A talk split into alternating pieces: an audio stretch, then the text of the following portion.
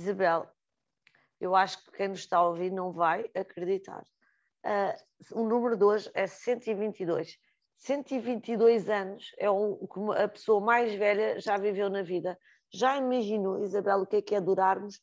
122 anos, já hoje me doem as cruzes, eu faço ideia aos 122. Exatamente, eu acho que esta ideia da longevidade, é, que, que cada vez eh, todos os investigadores dizem que será possível arrastar para cada vez mais longe, é, neste momento acho que se, se só há uma pessoa ou duas que chegaram tão longe, a verdade é que há muitas que, pelos vistos, chegam aos 120. E hum, simplesmente a pergunta que nós fazemos todos é em que condições, sobretudo em que condições eh, do cérebro. Eu, pelo menos, eu tenho 61 e, e já sinto os neurónios um bocadinho a fritar, então, sobretudo nesta altura do ano, eh, e sinto às vezes que me esqueço das coisas e que não consigo foco para começar e acabar uma coisa Bom, e de só, facto não sei. Oh, Isabel, se só nos lembrarmos das boas está ótimo, não é? Exatamente, mas é que a questão, a questão é que um, se queremos, uh, uh, queremos viver até, tanto, viver até tão longe, uh, sem estarmos uh, bem de cabeça. E, e, eu achei engraçado este número, porque aparentemente conseguiram-se em ratinhos, note-se, em ratinhos, não em pessoas, conseguiram-se fazer algumas experiências que dizem que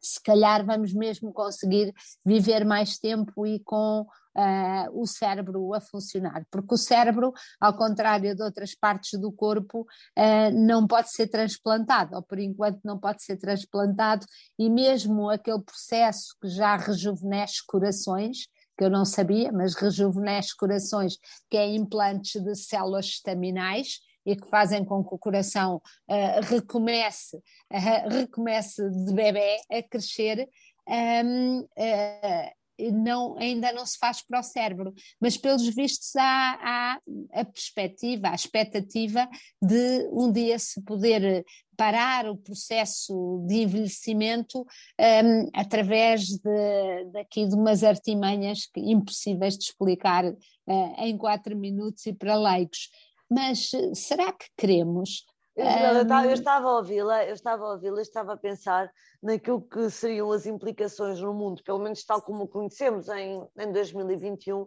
se de repente nós tiver, nós, e por muito que a ideia da morte seja, seja uma ideia absurda, aliás, nós temos que a afastar para conseguirmos viver bem, não é? Não podemos pensar sequer na morte, porque congelar-nos ia um, a perspectiva que tudo isto pode acabar. Mas imaginar o um mundo tal como o conhecemos, sei lá, com coisas, eu estou a ser eh, nada romântica com a história da vida, mas, mas eu, pronto, eu também tenho este lado. Estou a pensar num sistema de pensões, como é que se aguenta se nós tivermos, não sei, a maior parte das pessoas vai viver mais de 100 anos, já hoje temos dificuldade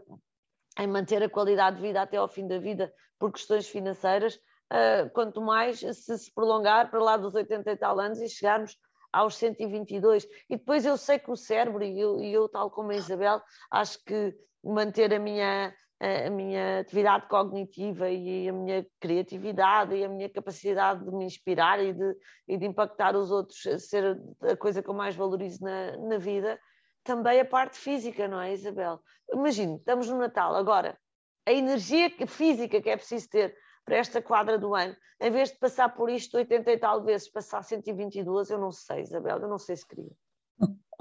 Olha, eu acho que não queria. Eu, hum, eu, eu acho que a Alexandra disse bem que nós não podemos ter a ideia da morte sempre omnipresente, senão ficávamos congelados, mas ao mesmo tempo acho que temos que olhar, e embora seja um bocadinho absurdo, tudo o que nós conseguimos, tudo o que nós aprendemos para depois perder eh, num minuto, eh, pelo menos quem não acredita que há uma vida eterna eh, sente assim. Uh, mas eu, eu consola-me imenso sempre que vejo uma mulher grávida à espera de um bebê, eu penso, não me importo, eu saio de um lado do palco e do outro lado entram vidas novas. Eu acho que isto, no fundo, é o que é o Natal. é, é, um bebê que nasce todos os anos, é uma esperança e é um bebê que nasce. Portanto, eu acho que nós sairmos depois de uma vida cheia e, e deixarmos lugar